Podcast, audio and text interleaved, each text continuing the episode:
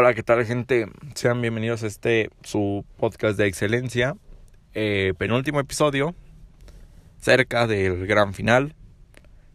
Eh, y nada, han pasado muchas cosas estos días. Así que pues vamos a darle con todo. Y nada, espero les guste este capítulo. El penúltimo, ¿eh? ya falta poco para el final de temporada. Todavía lo estoy planeando, quizá no se dé con Max.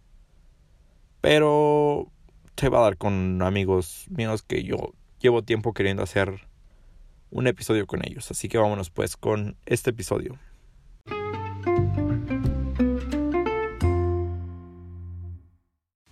Y bueno, la primera noticia, vamos primero con deportes. Lo más sorpresivo que iba a pasar, Cruz Azul haciendo un Cruz Azul.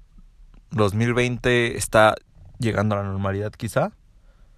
Así es, otra vez Cruz Azul decepcionándonos a, los aficionados, como cada año. Siendo el equipo favorito de todos, siendo el cuarto lugar de la tabla. Y siendo favorito primero que el primer lugar, que era el equipo que jugaba mejor, pues Cruz Azul llega al Estadio Azteca, arrolla a los Pumas 4 a 0 en el partido de ida. Y en la vuelta sucedió lo inesperado, o quizá esperado por muchos, Así es, los Pumas le dieron la vuelta a Cruz Azul. O bueno, no le dieron la vuelta, lo empataron. 4, 4 a 0, global 4 4. Pero por posición en la tabla pasan los Pumas. Un partido muy, muy feo. Un partido que Cruz Azul jugó para perder. El partido que le costó la chamba a Robert Dante Siboldi. Se podría decir que sí. El partido que le costó la chamba a varios jugadores de Cruz Azul. Pues realmente sí.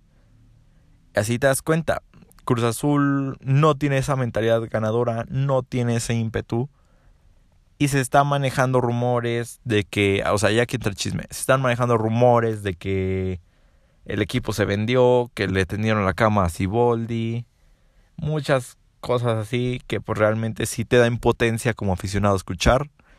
Y yo creo les da más impotencia a los jugadores que no sabían que el partido quizá estaba mañado y ellos estaban entregando el 100 y como lo digo, los únicos que se salvaron en esta derrota, se podría decir, son Santiago Jiménez, el cual toda la gente lo pedía, el cual toda la gente lo esperaba, porque Cruz Azul con un gol sentenciaba la serie, hacía que Pumas ocupara solo seis goles para pasar.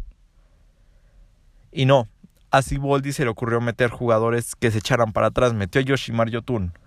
Aquí se maneja que Yoshimar era de los jugadores que estaban comprados, ya que tenía errores a propósitos, que hasta se dio un encuentro contra Rafa Vaca, Rafa Vaca de los jugadores destacados de la ida, metiendo un golazo desde fuera del área, que mucha gente, yo me incluyo, yo lo criticaba, pero estos últimos partidos como se ha entregado, han hecho que a todos nos cae la boca. ¿Da impotencia? Claro que sí. Jugadores que se están esforzando, que dieron su máximo, para que otros jugadores que no quieren ese técnico o que quieren quedar bien o que les dieron un incentivo se echen para atrás arruinando un proyecto de años porque este proyecto no empezó con Ciboldi, este proyecto empezó con Paco Gemes en el 2017. Eh, pues mm, es de los rumores que se manejan que hubo llamadas con las que compraron a jugadores. Se dice que fueron comprados, otros dicen que fueron amenazados y acaba de salir el nuevo rumor de que fue Billy Álvarez, expresidente de la cooperativa, el cual llamó a los jugadores y les pidió que no fueran campeones para que no se viera mal que el primer año que él no, va, que no es presidente, el equipo el campeón. Yo la verdad no sé qué creer porque pues les digo, el equipo salió a perder. Caraglio que no entró al partido se ganó mi respeto tuvo los huevos para gritarle a Siboldi la concha de su madre. O sea, y, y, lo, y se lo gritó dos veces. Por eso dicen que Siboldi no bajó ni al vestuario, porque Caraglio estaba enojado. Y obviamente la impotencia de ir ganando la ida 4 a 0 con un gol que metieras en el partido de vuelta, sentenciabas la serie porque hacías que Pumas tuviera que anotar 6 goles te echas para atrás. Y nada, hoy es miércoles, Cruz Azul está jugando la Conca Champions contra la Galaxy. Yo no sé si estoy preparado para ver a este equipo nuevamente jugar, no sé. Quizás lo vea hasta el siguiente año a Cruz Azul. No me importa que ganen esta copa. Obviamente estoy al pendiente de quién va a ser el nuevo técnico. Ojalá no sea Poncho Sosa, que es el que se maneja, que está más cerca. Y pues esperemos que este equipo y este proyecto no se caiga a pedazos. Ah, también otro al cual no se salva de esto es Cabecita Rodríguez, el cual siempre se ha manejado que nunca, nunca, nunca ha sentido los colores de Cruz Azul. La playera le pesa. Sí, ganó un campeonato de goleo, pero en liguilla ¿qué hizo? Un gol contra Tigres. Y en el partido importante, desaparecido, fallando jugadas que en partidos normales no fallaba. Realmente no sé qué le pasó a nuestro cabecita. Nos cambiaron al cabecita y nos dieron a Lalo Herrera, quizá. Pero pues se ve que Cabecita ya no, ya no está interesado en Cruz Azul. Se ve que Cabecita ya está pensando en regresar a Europa. Si así lo es, pues esperemos se vaya. Porque pues que no esté ocupando el lugar de jugadores que, que realmente aman la camiseta como Santiago Jiménez. Y pues nada. Ya, ¿qué se les puede decir? Y también otra vez, otra cagada que hizo Cruz Azul. Dejar ir a Daniel López, joven canterano goleador de la categoría sub-20, si no me equivoco, lo dejan ir de manera definitiva al Necaxa.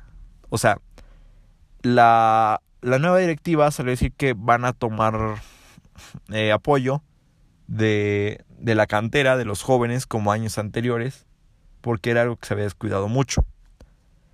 Pues, ¿qué tanto estás cuidando tu cantera que dejas ir a tu máximo referente de la sub-20? al que toda la gente lo tiene en un punto top, de que todos lo queríamos ver ya como delantero porque tenía características a las de Caraglio y joven todavía goleador. Obviamente todos lo queríamos, fue un gran error, va a ser un gran error, Cruzul se va a arrepentir, sí. Se va a arrepentir de haber dejado ir a Daniel López, pero pues así es el fútbol y no se puede decir nada más.